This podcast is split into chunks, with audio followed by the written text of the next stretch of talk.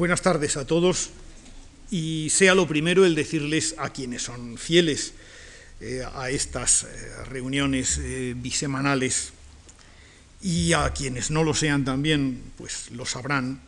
que lamento muchísimo el haber sido infiel yo por mi parte a nuestra última cita la del martes pasado, pero la clásica y siempre inoportuna indisposición me impidió estar con ustedes y, retrasa, por lo tanto, en un día el calendario que nos habíamos fijado.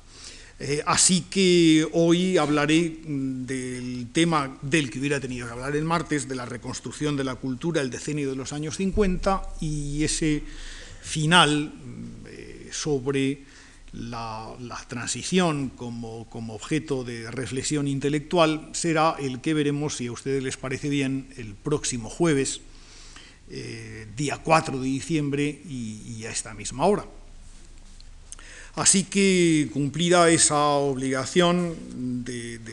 justificar y excusar mi inasistencia del, otro día, pues vamos a pasar a lo que hoy nos concierne y también a pedirles a ustedes que se coloquen en aquella situación en la que nos quedábamos el otro día, con las armas ya mm, descansando el 1 de abril de 1939, eh, con un país en ruinas, pero con propósitos de reconstrucción tan distintos como los que podían marcar, eh, pues por un lado, los, los republicanos en el exilio, los que habían vencido en el interior, no todos los que habían vencido pensaban por otra parte lo mismo, o lo que podían pensar los que ya mayores eh, no regresarían nunca del exilio y se sabían de algún modo eh, no tanto excluidos cuanto definitivamente pasada su página en la historia de la vida española. Eh, muchos quedaron dentro del país. Si ya la guerra había estado caracterizada más a menudo de lo que se cree por lealtades meramente geográficas, cada cual había estado en el bando que le había tocado en aquel reparto de la situación que eh, se produjo el 18 de julio de 1936 lo que ocurrió después del 1 de abril de 1939, pues naturalmente tuvo también mucho que ver con la, geografía.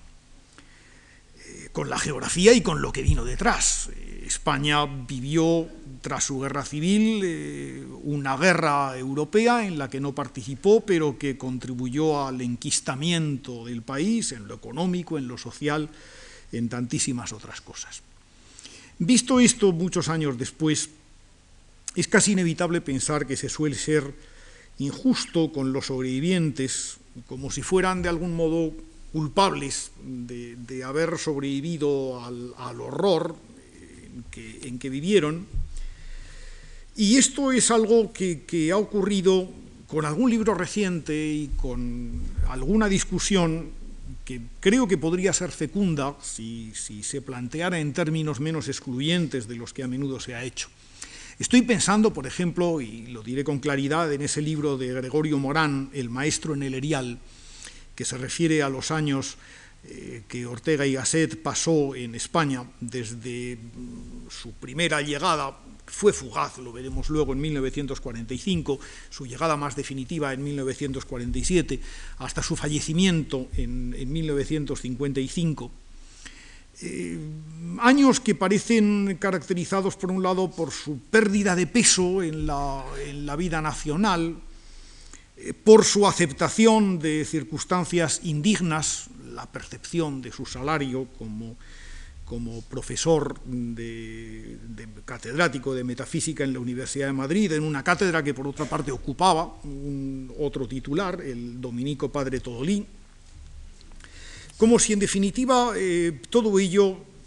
arrojara y nos obligara a, arrojar eh, una suerte de, excomunión colectiva a todos aquellos que habían sobrevivido, que se adaptaban con mayor o menor fortuna a las circunstancias que imponía el nuevo régimen y como si todo ello nos obligara a una suerte de expiación colectiva mm, por la sobrevivencia de la vida cultural española entre 1950 o 1940, perdón, y 1975. Y sin embargo, Los sin embargo siempre son importantes y en este caso, incluso en lo que concierne a la figura de Ortega, hay sin embargo, a mí me parece de bastante peso. Eh, hasta ahora hemos ido viendo casi, casi una evolución completa de Ortega desde el joven que en 1902 eh, proclamaba sus deseos de cursar el mayor número de carreras posibles y de ser un intelectual completo en la vida nacional, hasta el Ortega que en 1910-1914 eh, parecía asumir su destino de orientador de una burguesía laica y progresista española, eh, la Liga para Educación Política Española, mm, el discurso Vieja y Nueva Política, la fundación del Semanario España, vimos después un Ortega que parecía recular ante la situación y, repensarla en términos progresivamente apocalípticos, el Ortega del tema de nuestro tiempo, el Ortega de la rebelión de las masas, y vimos incluso un Ortega que parecía haber perdido eh, cualquier norte intelectual, decidido a aceptar una fórmula de transigencia entre el fascismo y el liberalismo en los años dramáticos del 36 al 39. Bueno, y sin embargo, y ahí viene sin embargo, el Ortega mm, a la altura de 1950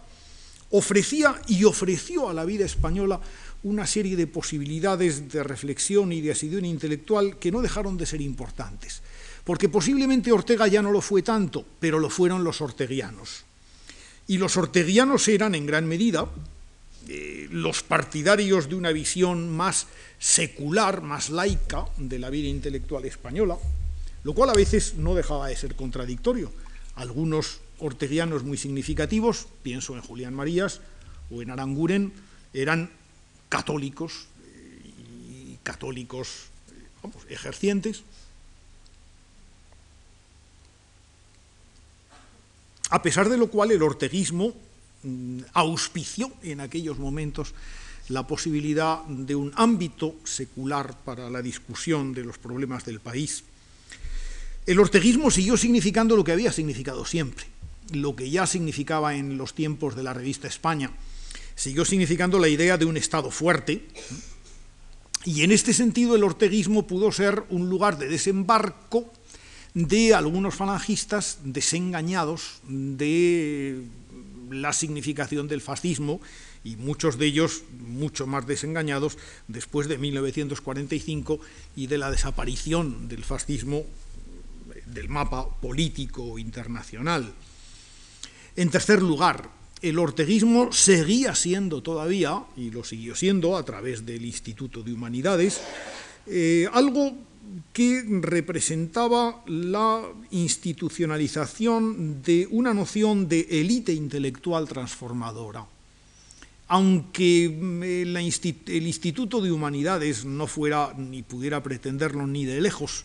tener el, hueco en la vida social que habían significado las anteriores fundaciones orteguianas, ni era Revista de Occidente, ni era el Semanario España, eh, ni era un periódico como El Sol, ni mucho menos, eh, todavía era un lugar donde esa noción de élite, donde el, tacto y el contacto con, los semejantes, eh, la idea de programa colectivo, eh, podía sentirse de algún modo. Y en cuarto y último lugar, todavía en 1950 el orteguismo seguía representando posiblemente la única reflexión seria y coherente que nuestro país se había hecho a propósito del problema de Europa. Y precisamente en el momento en el que, mm, por vías eh, políticas y muy decididas, eh, la vida europea se empezaba a reconstruir intelectual y políticamente, digo de nuevo, en torno precisamente a la idea de la unidad moral, de una fraternidad europea que no se pudiera quebrantar de nuevo por una guerra. El protagonista, ya en este caso indirecto, de estos acontecimientos, porque digo que vamos a hablar mucho más de orteguismo y de orteguianos que de Ortega, eh, volvía por primera vez o regresaba por vez primera a su país el 8 de agosto de 1945, casi casi debía sonar todavía en el horizonte el horror de las bombas atómicas que habían caído sobre Hiroshima y la rendición consecuente de, Japón, del último combatiente en la guerra. Regresaba de Portugal en el Pácar Blanco, propiedad del ingeniero José Torán, atravesando España, no iba, él iba en realidad al norte, a, Zumaya, pasaría por Mayorga, donde le esperaban, hacía tiempo que no la veía, su hija Soledad Ortega y su yerno Pepe Varela. Me entretengo quizá un poco en este detalle para que pensemos siquiera por un momento en lo que debió ser para aquel hombre que tanto había significado en el país, volver, eh, punto menos que clandestinamente, de la mano de un amigo, a visitar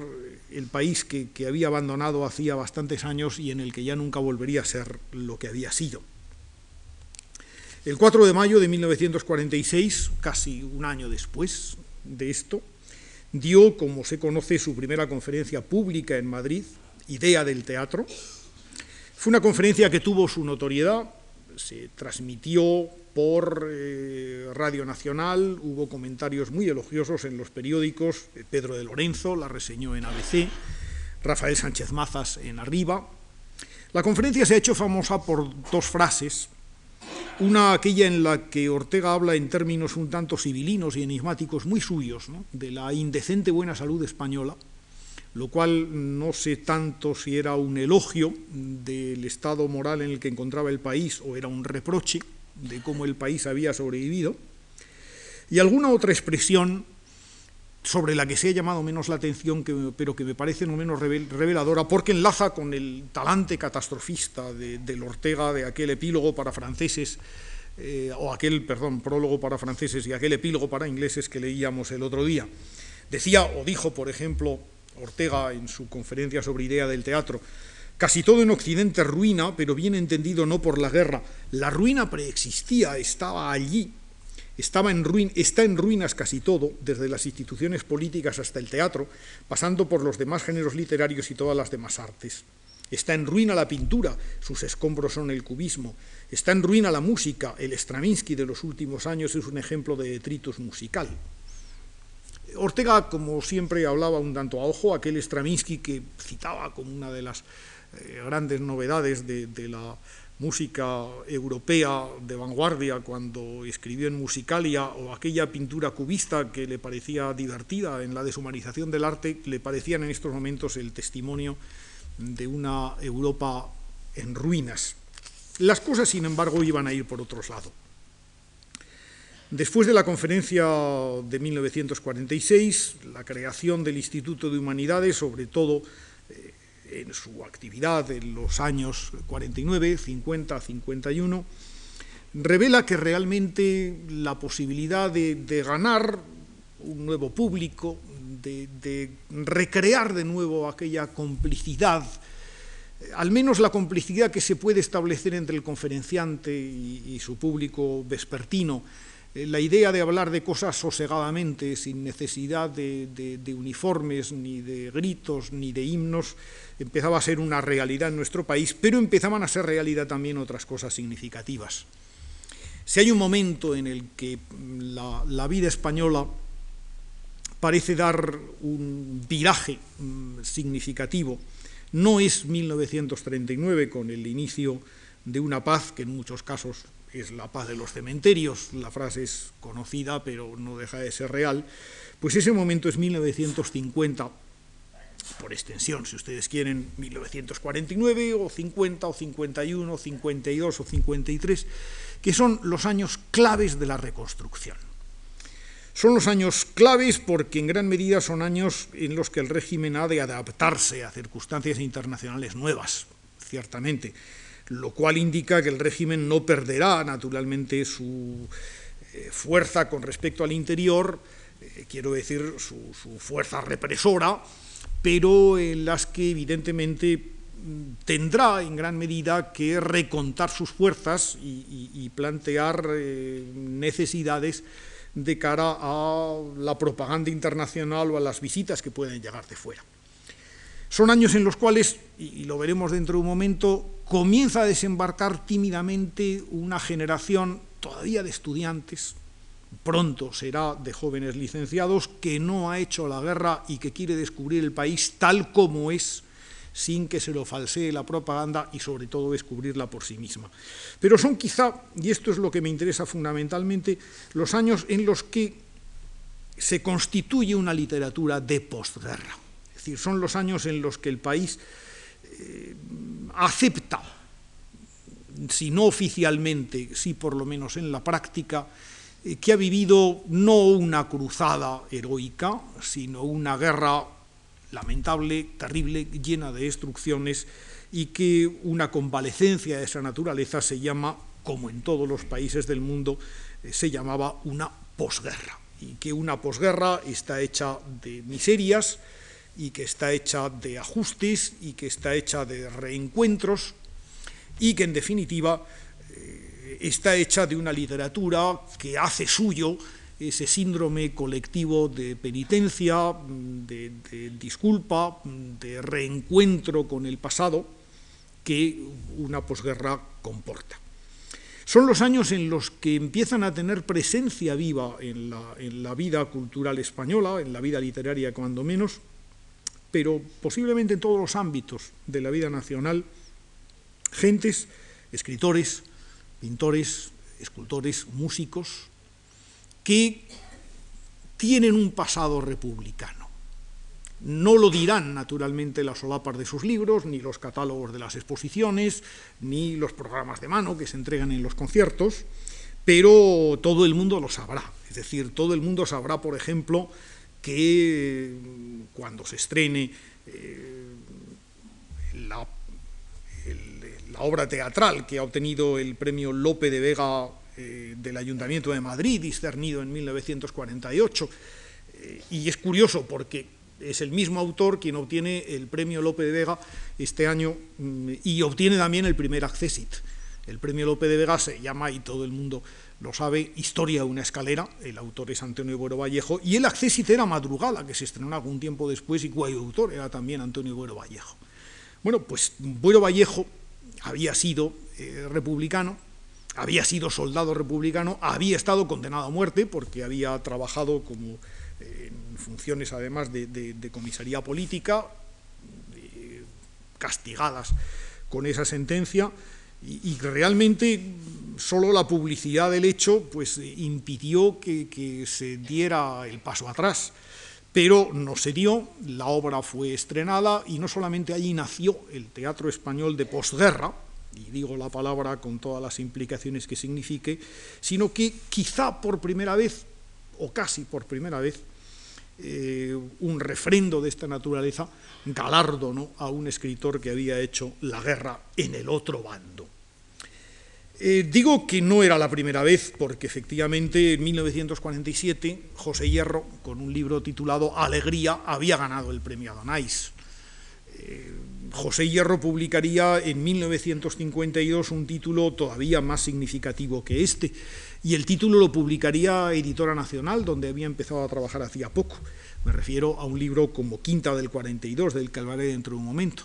Pero no eran los únicos casos, ni los únicos libros. Eh, también la colección Adonais publicaba en aquel momento El tiempo recobrado, un libro que aparece en 1950, obra de Ildefonso Manuel Gil, que se había librado del pelotón de fusilamiento de Milagro, preso en Teruel en plena guerra civil, eh, que había sufrido expediente de depuración, que le había hecho perder su plaza de funcionario del Ministerio de Educación, y que en aquel momento sobrevivía a salto de mata con colaboraciones periodísticas, con, trabajos eh, nunca del todo reconocidos, con clases particulares y clases en algún colegio privado, pero que en muy poco tiempo publicaría dos obras extraordinariamente importantes. El tiempo recobrado, que a mi juicio es una de las grandes obras eh, que fundamentan esa idea de generación del 36, de la que hablaré dentro de un momento, y por otro lado la novela La moneda en el suelo, de 1951, una novela que ganó el premio discernido por el editor Josep Llanés, otro hombre que también se había hecho perdonar y había logrado sobrevivir a un pasado republicano de los más peligrosos para convertirse en uno de los primeros editores, indudablemente en el primer editor de su tiempo.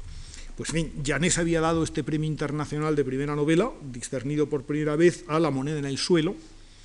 que de hecho cuando la leemos hoy y la proyectamos sobre el mundo de 1950 resulta ser una compleja parábola de, de un fracaso, de un fracaso personal de un hombre de la edad de Ildefonso Manuel Gil. El protagonista, Carlos Herón, es un violinista, es decir, es un artista,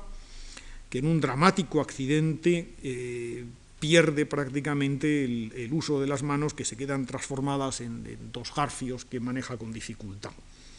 Esto le, llevará a la pérdida de, su novia, le llevará a un amor desdichado con, su enfermera y posteriormente a un nuevo amor desdichado y a una vida que va rondando a partir de entonces de fracaso en fracaso hasta que vuelve a, aquella mujer que, le amó en un principio y con la que vive una vida de, amargura absoluta, de la que deja como testimonio esta novela atroz y terrible. Decía que es una parábola, en ningún momento se habla de la guerra civil, en ningún momento se habla del fracaso de una generación, se habla del fracaso de un individuo,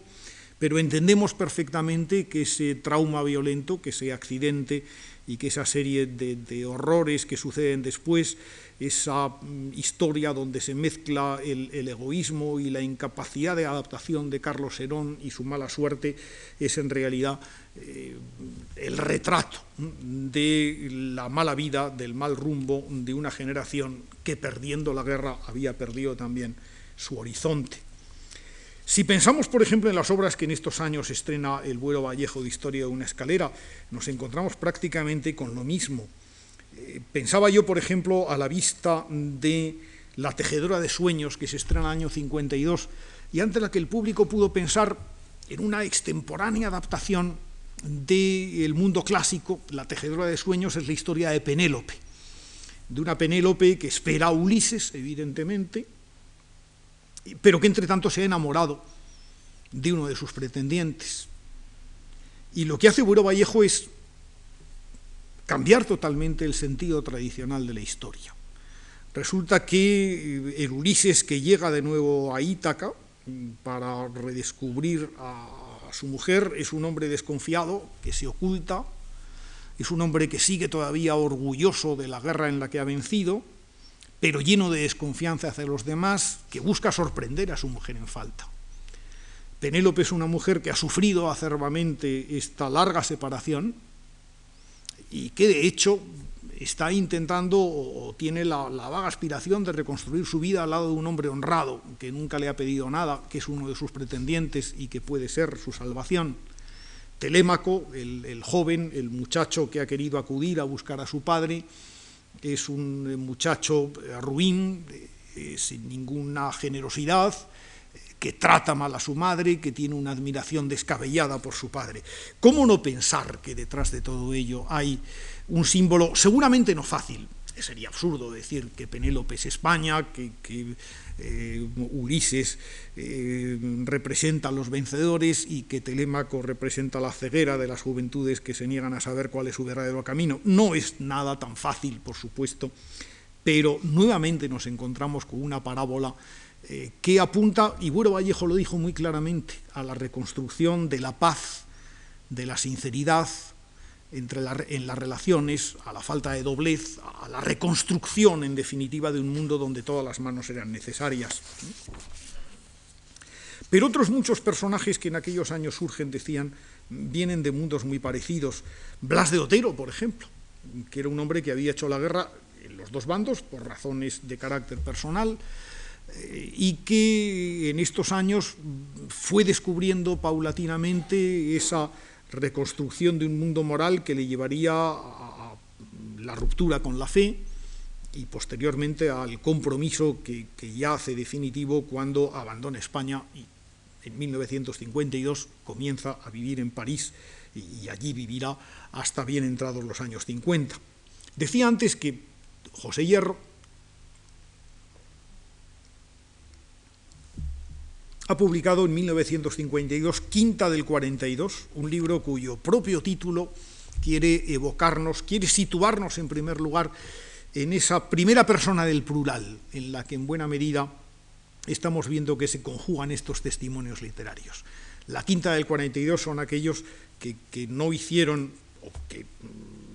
legalmente no hicieron la guerra o no debieron haber sido quintados en los años de la guerra civil y que han vivido directamente eh, el, horror de la posguerra y que quieren sobrevivir en el poema, en un poema que ya había publicado el poeta en Tierra sin nosotros había hablado de generación y había hablado de que el dolor nos hace hombres y ya ninguno estamos solos. Bueno, pues ahora, en, en 1952, escribirá, por ejemplo, ¿quién es sin su dolor? ¿Quién que no brinde sin pena su ayer libre a su hoy cautivo? ¿Y quién se adueñará de la armonía universal si rompe nota a nota, grano a grano, el racimo, los acordes? ¿Quién se olvida que es cuna y tumba, día y noche, honda raíz y flor que brota, luz, sombra, vida y muerte hasta los bordes. Se trataba de asumirlo todo, de ser a la vez vida y muerte, horror y felicidad, de ser a la vez uno y todos nosotros conjuntamente, de ser a la vez la intimidad y lo colectivo, de ser a la vez el país y lo universal, se estaba constituyendo en definitiva una vida cultural distinta.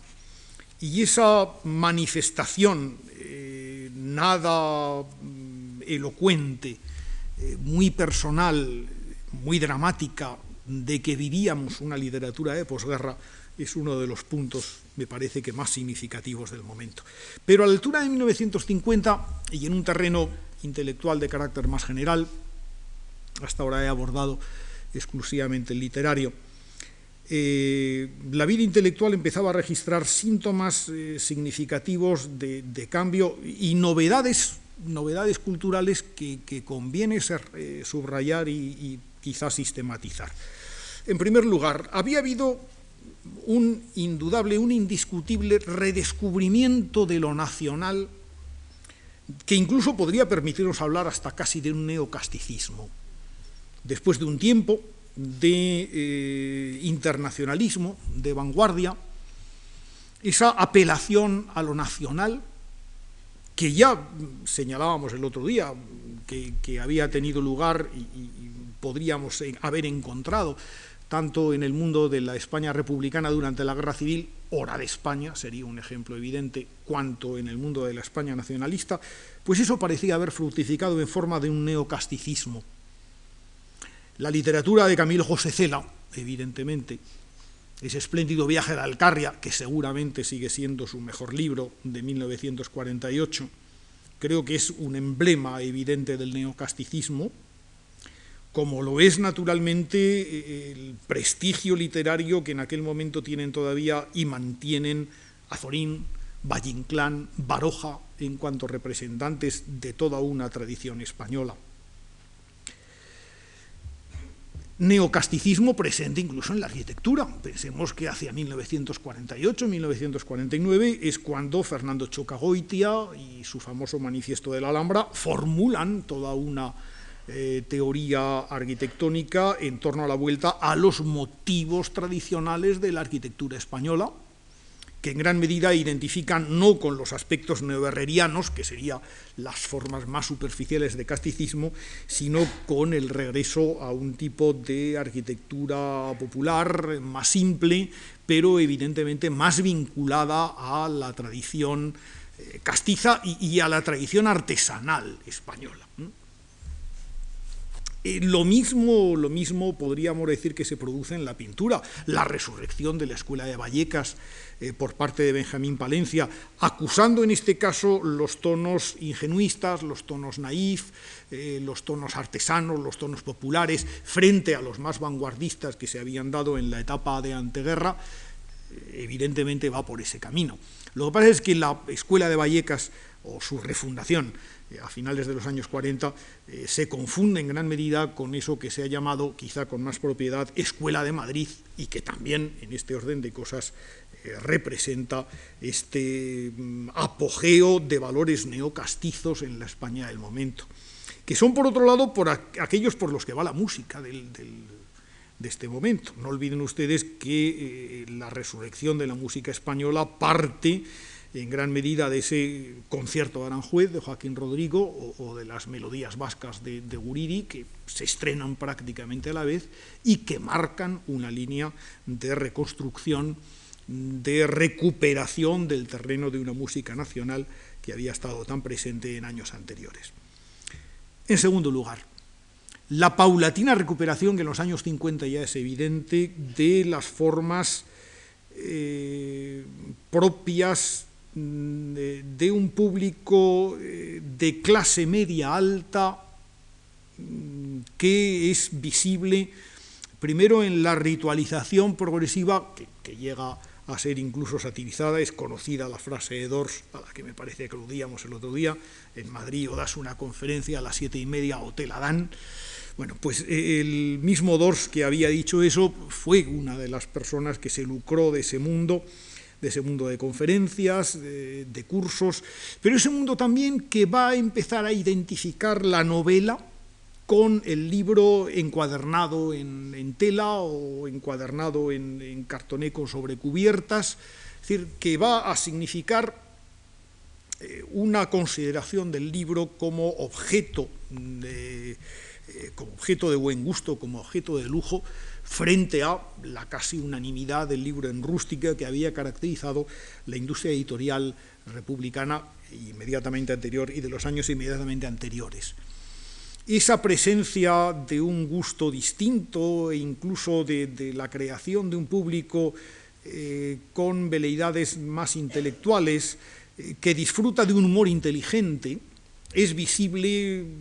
en la creación, por ejemplo, de la comedia fantástica de la época. Pensemos, por ejemplo, en el estreno de una obra que todavía hoy sigue siendo fascinante, El baile de Edgar Neville, se estrena también en 1952 eh, al año siguiente, el año 53, Miguel Miura obtiene eh,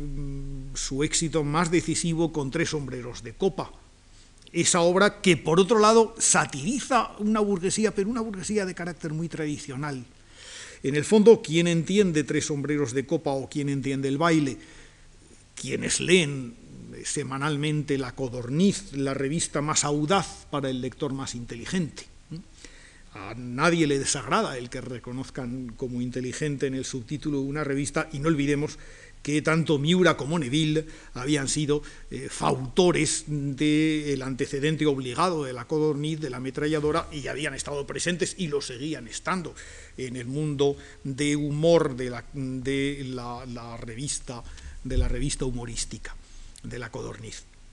Pero a lo que me refiero con esto es que la codorniz y, esta comedia de humor, eh, de fantasía, y los libros encuadernados en tela y el tremendismo significan la alianza que se establece con un público de una clase media más exigente, que ya no es la que en los años anteriores a la guerra leía las novelas de Pedro Mata o, leía las novelas de Alberto Insúa, ni es tampoco la que en los años posteriores a la guerra leía las novelas de Carmen de Icaza o de María Mercedes Ortoll o las novelas de Rafael Perigipez.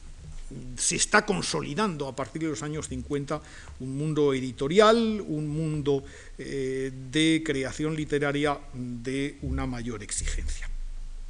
Y hay todavía un tercer aspecto que es importante consignar eh, aquí, es que si hay un género literario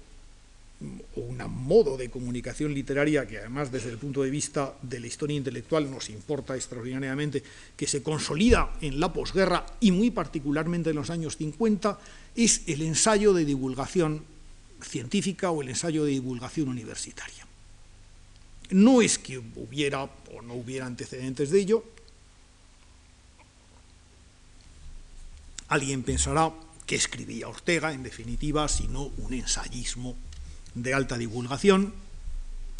o qué es lo que significaron, por ejemplo, en los años 30 las primeras biografías de Gregorio Marañón.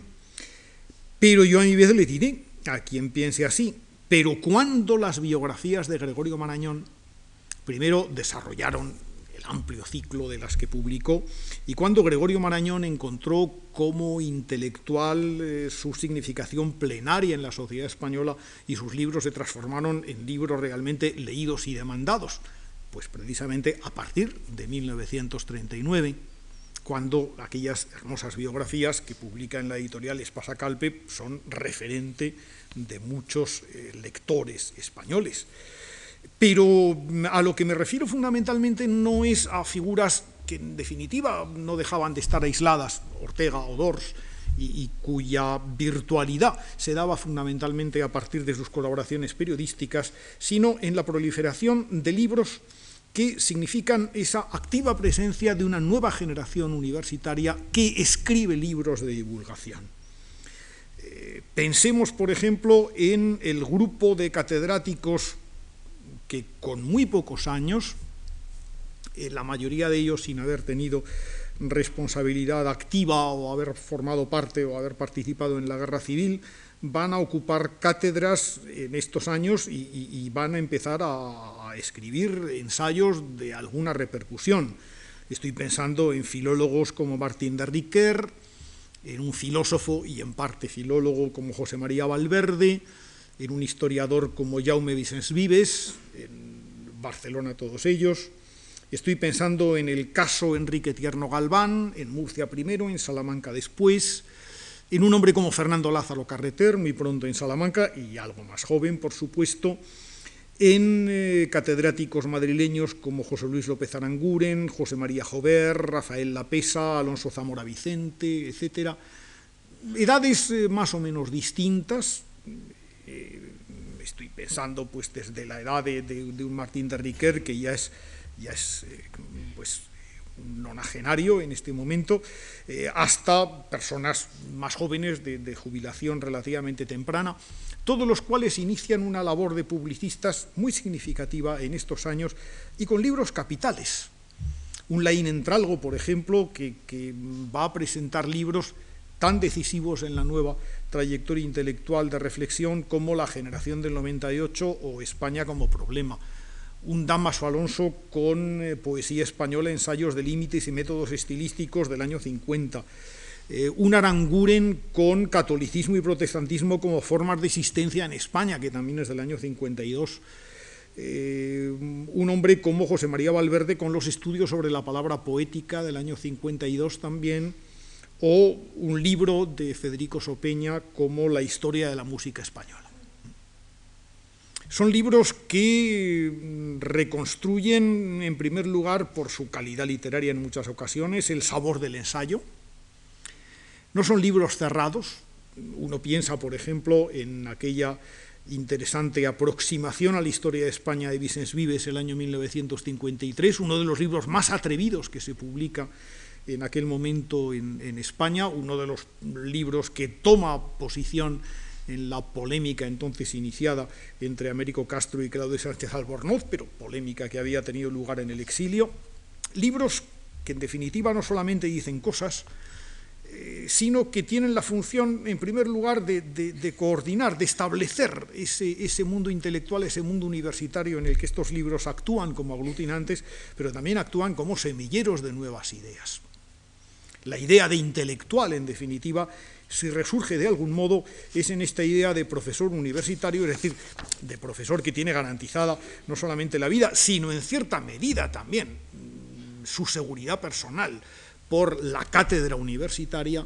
eh, y que de otro lado mm, mantiene esa proyección pública que en muchas ocasiones eh, pues puede llevarle a bordear los límites de la legalidad eh, oficial. Pero hay todavía una cuarta y última cosa eh, sin la cual estaría un tanto incompleto este balance de novedades que vamos haciendo y que, como estamos viendo, de algún modo modifican la, situación, la, situación de posguerra. En primer lugar, aquella reaparición de lo español a través de lo que me he permitido llamar quizá la expresión pueda parecer peyorativa, no lo es para mí, un neocasticismo español, una vuelta al tema de España. Eh, habíamos hablado después de la recuperación de un público que en definitiva es un público que se crea en ese sector de una clase media desorientada que no se sabía si victoriosa o derrotada en la guerra civil, porque en gran medida eh, la clase media española eh, había sido eh, había sido las dos cosas, derrotada en cuanto a sus posibilidades de crecimiento intelectual y, de, y, de, secularización y de liberalización de prejuicios,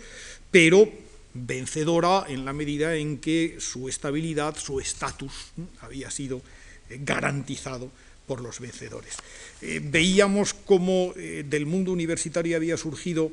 una nueva corriente de presencia intelectual fundamentalmente a través del libro de la conferencia, pero nada de esto se entendería si no hubiera habido también una naciente cultura de Estado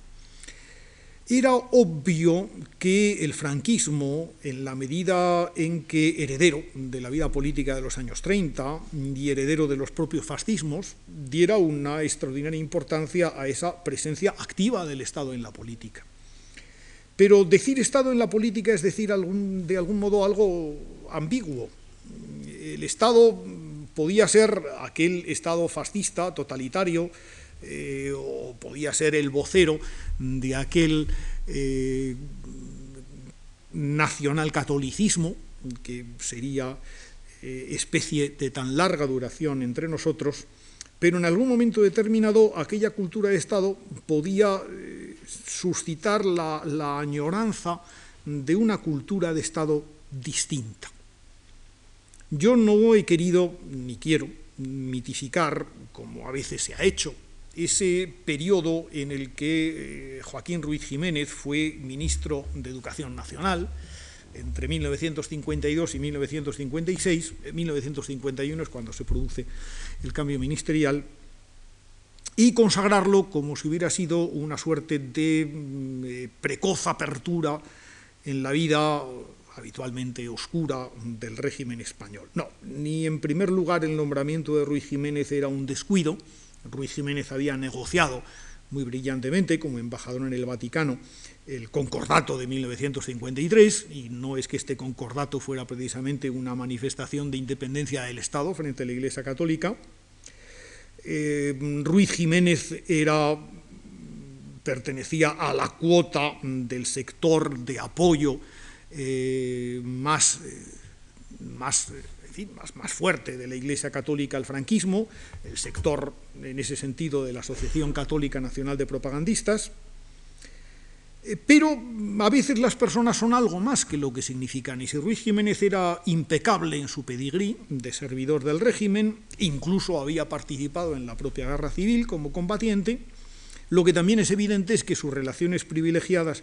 con el sector de falangistas progresivamente desengañados, su talante personal, su conocimiento del mundo exterior, iban a propiciar un periodo muy distinto en las personas y en las consecuencias. 1952 es de nuevo un punto de cita que, no deliberadamente quisiera hacerles eh, comprobar hoy. Por ejemplo, en 1952, el director general de enseñanza universitaria de, Ruiz Jiménez, eh, Pérez Villanueva, Joaquín Pérez Villanueva, eh, auspició un congreso nacional de poesía que se había de celebrar en Segovia en el verano de 1952 y que realmente se convertiría en una de las de los momentos de encuentro, de encuentros personales por otra parte, pero también de, encuentros de, ideas, de nostalgias, de recuerdos del pasado, de esperanzas de futuro, más propicias que pudo haber en la España de aquel momento. El Congreso de Segovia había logrado reunir, eh, primero, el apoyo expreso y la asistencia de Vicente Alexandre y Damaso Alonso, nada menos. Eh, que acudiera un grupo de poetas catalanes, algunos de los cuales no tenían nada en contra del franquismo, o tenían eh, poco, era el caso de, de J.V. Foch, por ejemplo, pero otros tenían y mucho desde supuestos eh, de añoranza y de vinculación personal a una concepción del mundo de, lo poético, de lo literario, de lo cultural y también de lo político, eh, plenamente imbricada en lo que había antecedido a 1936. Pero allí estuvieron Carle Riva, su esposa Clementina Arderiu, María Manent, y otros muchos que significaban lo más activo de la poesía catalana en aquel momento, que no estaba en el exilio. Por supuesto, no estaban ni Ventura Gasol, ni que decir tiene, eh, no, no, no, no, estaba tampoco Josep Carné, etc. Pero estaba lo más significativo del momento. Y al lado de ellos, pues se podían encontrar todos los poetas españoles que tenían algo que decir en aquel momento, todos ellos se vieron, compartieron unos pocos días de, de entusiasmos y seguramente la idea, en primer lugar, de que escribir poesía en catalán no, era ningún pecado y que en todo caso la, poesía tenía que ser un lugar de encuentro y, y, no un lugar de rechazos. Este fue el año también en el que apareció en Barcelona una revista,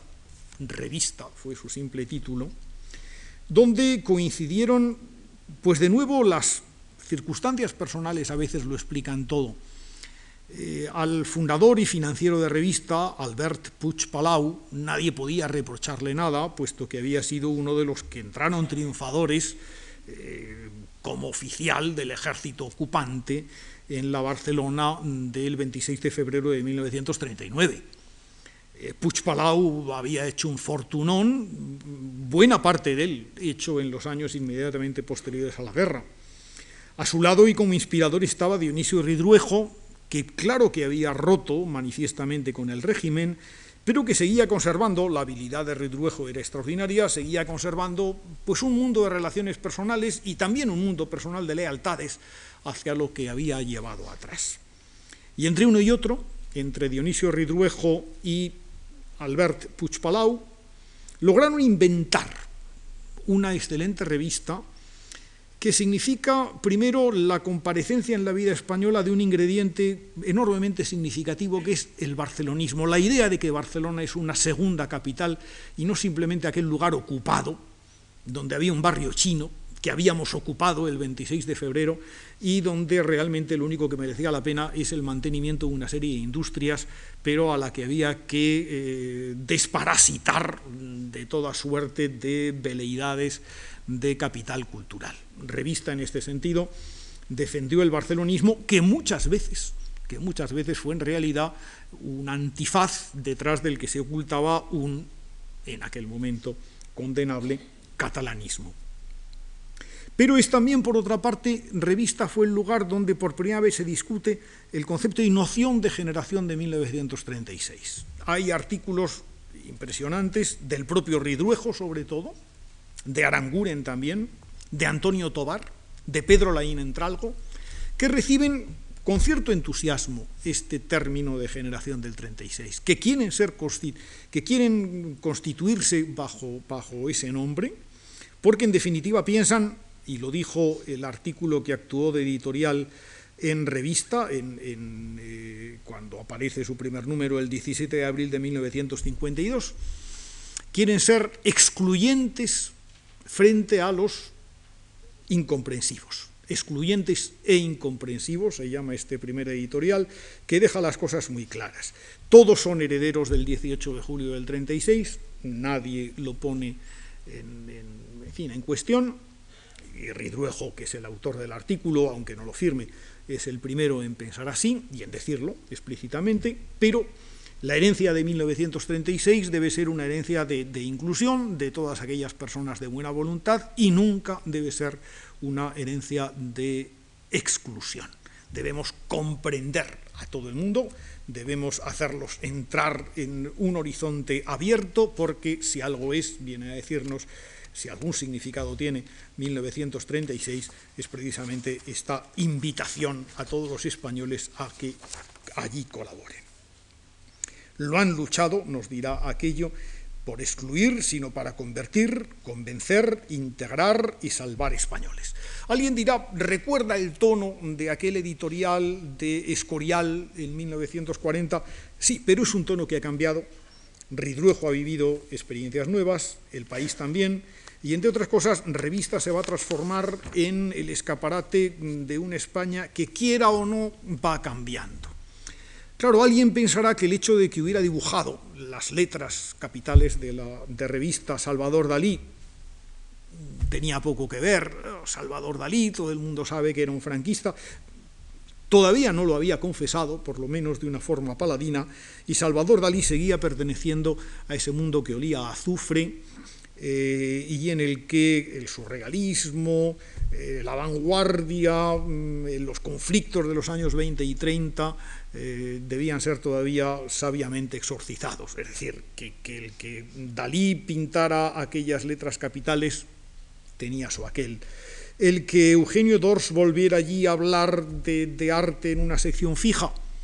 Alguien dirá, hombre, pero si Dors se había convertido al fascismo en 1937, en aquella escena pintoresca en, Pamplona, donde, donde, veló durante toda una noche las armas de Falange. Eh, sí, pero habían pasado muchas cosas eh, y, Dors, en definitiva, volvía como lo que había sido siempre, como, como el, el gran mentor de la crítica, de la crítica cultural española. Eh, pero por otro lado, y en quinto lugar, no solamente eh, estos años 50 empezaban a ser eh, la plataforma de cosas distintas, empezaban a ser también el lugar de desembarco de una promoción nueva. Estos años están, son también los años de oro de aquellas revistas del SEU, del SEU, revistas juveniles, porque no todas eran del SEU, que no leía nadie, o que leían muy pocas gentes, pero en las que se iba fraguando y conformando un talante generacional distinto. Muy distintas, puesto que no era lo mismo Alférez, la revista de Rodrigo Fernández Carvajal, que lo sería después Alcalá, esta revista sí que es una revista del SEU, o que lo sería La Hora, por ejemplo, de las más avanzadas, o lo sería La Jirafa y Laye, que son las revistas de Barcelona.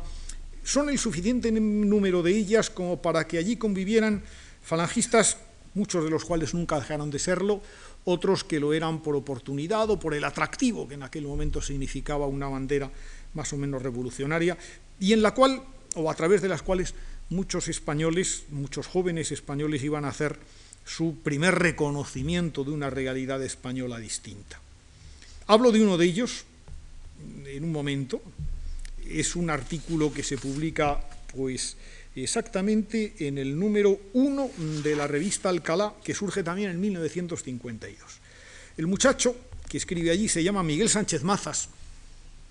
eh, no tenía, por lo tanto, el hermano de Rafael y de Chicho Sánchez Arlosio. Eh, Miguel, el mayor de la familia, eh, era un científico y era un hombre que, había visto los toros más que desde la barrera. Era hijo de un hombre como Rafael Sánchez Mazas, que no solamente era ya en aquel momento un acaudalado personaje, sino que por otra parte pues había vivido en, el cogollito del régimen. Su padre era pues, el, bautista de la falange y tantas otras cosas. Bueno, pues Miguel Sánchez Mazas escribía allí una carta abierta titulada Preocupación por el hombre, donde decía cosas tan ingenuas como todo esto, tan ingenuas y tan ciertas y, tan reveladoras de un mundo que iba a surgir en los años siguientes. ¿Ves tú en torno lo mismo que yo? preguntaba un eh, anónimo corresponsal. ¿Ves tú extenderse por las ciudades y los pueblos la garra de una ambición económica más desgarrada que nunca? ¿Ves tú la indiferencia ante el prójimo hacerse costumbre en pobres y ricos? ¿Ves tú la negligencia, la desgana, la inmoralidad administrativa asentarse en las oficinas difundiendo por la nación un malestar y un desorden creciente? ¿Ves la falta de honradez intelectual con que se escribe? ¿Ves la universidad, la célula siempre más viva de la patria, indiferente, desganada, escéptica ante los grandes temas de España y del espíritu? ¿Ves el carácter meramente social que tiene para muchos la misa dominical y otros actos religiosos como observaba en estas mismas columnas José Luis López Aranguren? Bueno, pues este tono que oscila entre la inocencia colegial, eh, la aceptación, en el fondo, de, supuestos que no serían los más propios de un revolucionario, la obediencia a unas prácticas religiosas o el concepto mismo de patria que han aparecido ahí. En todos ellos anida, sin embargo, ese descontento que entre 1952 y 1956 avanzaría mucho, entre este texto precoz de un Miguel Sánchez Mazas y la novela de su hermano, El Jarama, de 1956. Bueno, pues ese mundo también comenzaba a aparecer en 1952 al lado de, una exigencia de misiones intelectuales nuevas. Esas misiones que el día que viene daremos o veremos ya cómo se podían dar por cumplidas cuando